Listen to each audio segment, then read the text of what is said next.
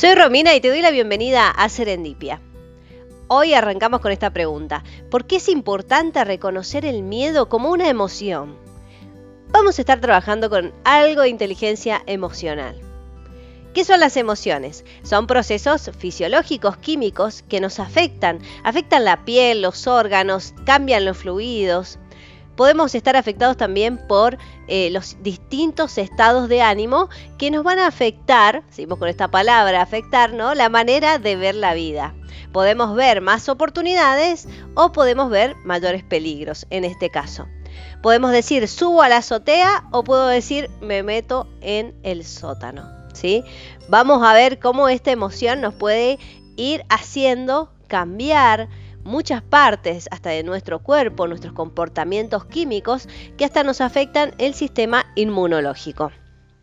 El miedo a veces se puede adueñar de nosotros, nos secuestra la amígdala, el miedo nos cambia la percepción de las cosas y podemos estar viendo el toro para el ataque y correr o podemos quedarnos bloqueados también, ¿no? vamos a ver que el miedo en realidad surge como una ventaja evolutiva. Es algo bastante obvio, ¿no? Necesitamos sobrevivir y ¿qué pasa? Si todo el tiempo nos estamos enfrentando a circunstancias peligrosas, no vamos a poder sobrevivir. Entonces surge como una ventaja, tanto para el individuo como para su descendencia, ¿no? Entonces, esta ventaja la podemos tener como una ayuda a la hora de enfrentarnos en distintas situaciones de la vida. Pero ¿qué sucede cuando no tenemos eso adelante, no? Cuando nosotros veíamos el tigre o veíamos el toro, o veíamos una situación de mucho riesgo, ¿sí? Personas desconocidas con rostros que vienen cubiertos, por ejemplo, y pensamos, decimos, bueno, nos va a atacar, nos van a robar, estamos en una situación de peligro, ¿sí? Pero ¿qué pasa cuando no estamos en esa situación y nuestro cuerpo se comporta de la misma manera? Vamos ahora a otra preguntita que nos va a guiar, ¿sí? A cómo nos estamos sintiendo. ¿Qué le pasa a tu cuerpo cuando te asustas? Las hormonas que generan tu cerebro, cuando te asustas, tienen el objetivo de prepararte para una posible acción muscular violenta, ¿sí? necesario para huir, para huir o para pelear. Esto es lo que hace tu cuerpo en respuesta. Vamos a ver qué hace. La función pulmonar y cardíaca se aceleran para llevar oxígeno a todos los músculos. Los vasos sanguíneos se contraen en muchas partes del cuerpo, por lo que podemos a veces quedar pálidos en una situación de mucho miedo o podemos ponernos colorados. La función estomacal, por ejemplo el intestino, se inhibe hasta el punto en que la digestión se pone muy lenta o incluso se detiene. Y acá entra otro problema también. Los esfínteres se ven afectados de forma general, ¿sí? Podemos tener pérdida del control de esto. La vejiga, por ejemplo, se, relaja, ¿sí? Y podemos llegar a orinarnos encima dependiendo de la situación, ¿sí? También podemos comenzar a tener problemas de, eh, de estomacales por la digestión lenta, que podemos producir o vómitos o podemos producir diarrea por el mismo malestar que tenemos, ¿sí? Estos serían cambios que estamos viendo por el miedo en nuestro cuerpo. Otro cambio es que se inhibe la glándula lagrimal la que, y la que produce saliva, por lo que sentimos la boca seca y rara vez lloramos durante un estado así de extrema ansiedad o de susto. ¿sí? Se dilatan las pupilas, es otra cosa que no sucede, por lo que la, la visión se vuelve como un efecto túnel y con ello va acompañado la pérdida de la audición, por eso en ese momento en el que estamos muy asustados, no ves, o sea, ni escuchamos ni vemos prácticamente nada más de lo que nos asusta. Esto es lo que nos pasa a nivel físico. ¿Por qué hacemos todo esto? Todos estos fenómenos tienen cuatro objetivos concretos necesarios en caso de enfrentarnos a una amenaza. El primero es aumentar el flujo sanguíneo hacia los músculos, motivo por el que se retira de otras funciones. El segundo es proporcionar una aportación de energía extra al cuerpo, para lo que aumenta la presión sanguínea, el ritmo cardíaco y el azúcar en sangre. El tercero es prevenir una pérdida de sangre excesiva, por lo que se aumenta eh, o se potencia la función de coagulación.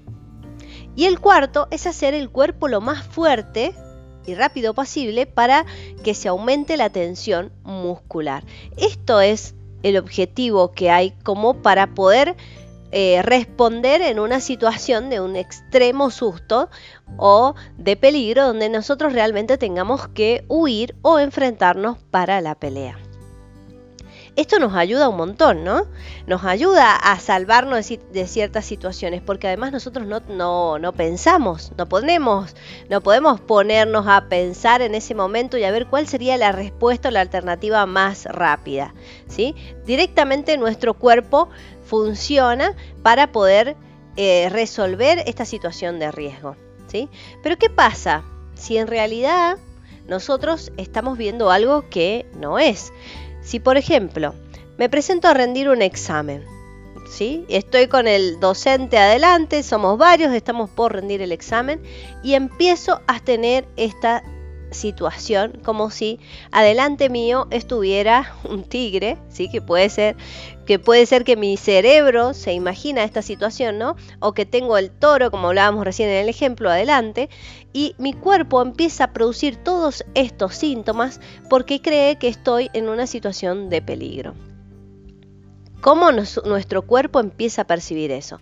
Entonces nos descomponemos, se corta la digestión, nos sentimos mal, nos bloqueamos de tal manera, ¿sí? que se nos mueven también las piernas, estamos muy activos, no nos podemos quedar quietos porque las piernas son las que nos dan la posibilidad de huir, ¿sí? y a la vez se, bloquea nuestra forma de, razonar, de pensar, de resolver los problemas, que llega la hora en la que tocó el timbre y no hemos resuelto el examen. O por ejemplo, estás trabajando, ¿sí? Y tenés que entregar algo que es fundamental, rápido y lo tenés que hacer ahora. Y si te empieza a suceder todo esto y no lo podés hacer, no vas a poder entregar el trabajo, ¿sí? O por ejemplo, tenés que exponer un proyecto que has estado generando y que te ha quedado excelente, que quizás es una alternativa muy buena, pero a la hora de ponerte adelante del grupo a exponer, tu sistema se bloquea, tus piernas empiezan a moverse rápido, se corta tu digestión, te sentís descompuesto, te podés poner pálido o colorado. ¿Sí? Entramos a tener todos estos síntomas cuando en realidad no estamos en una situación de peligro.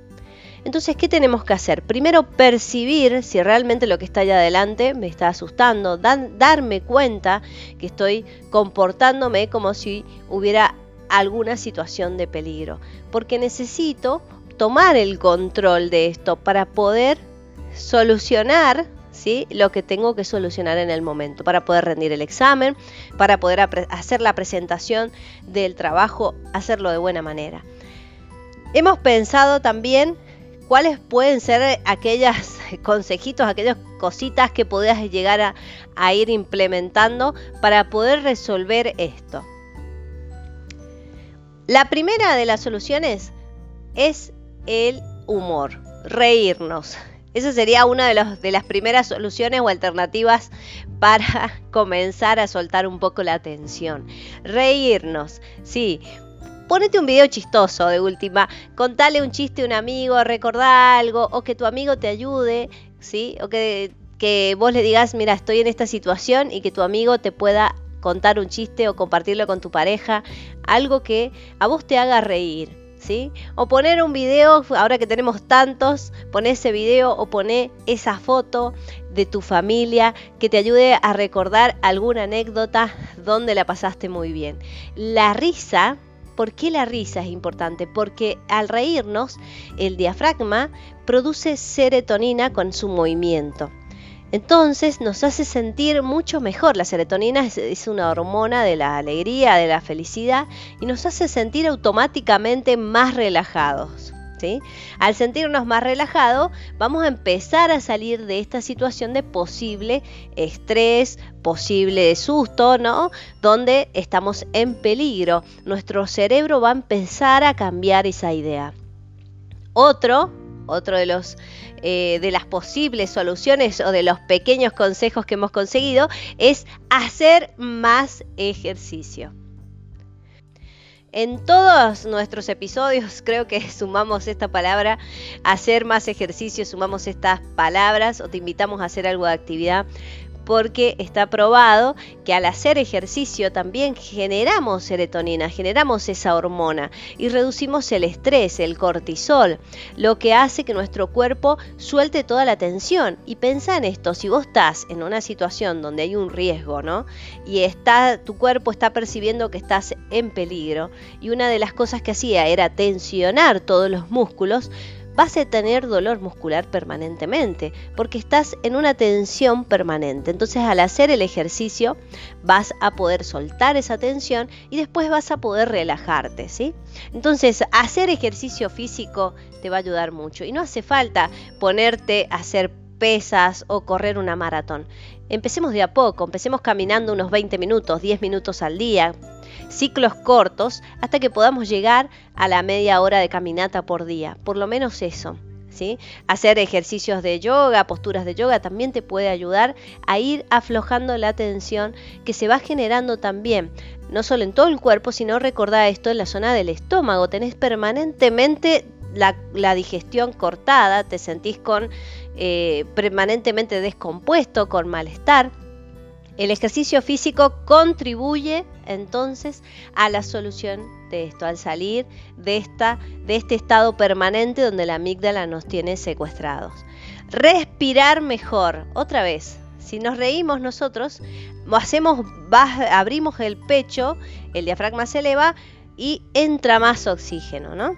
Pero si nosotros también nos centramos un segundo, nos ponemos en una silla, nos sentamos y empezamos a respirar correctamente, profundo, tratando de hacer la respiración completa, donde vaya eh, llenando la, zona del abdomen, donde abra las costillas, eleve el pecho y hago esa respiración completa, un ciclo de respiración completa, inhalando y exhalando por la nariz, ¿sí? voy a lograr también controlar un poco más este estado de ansiedad.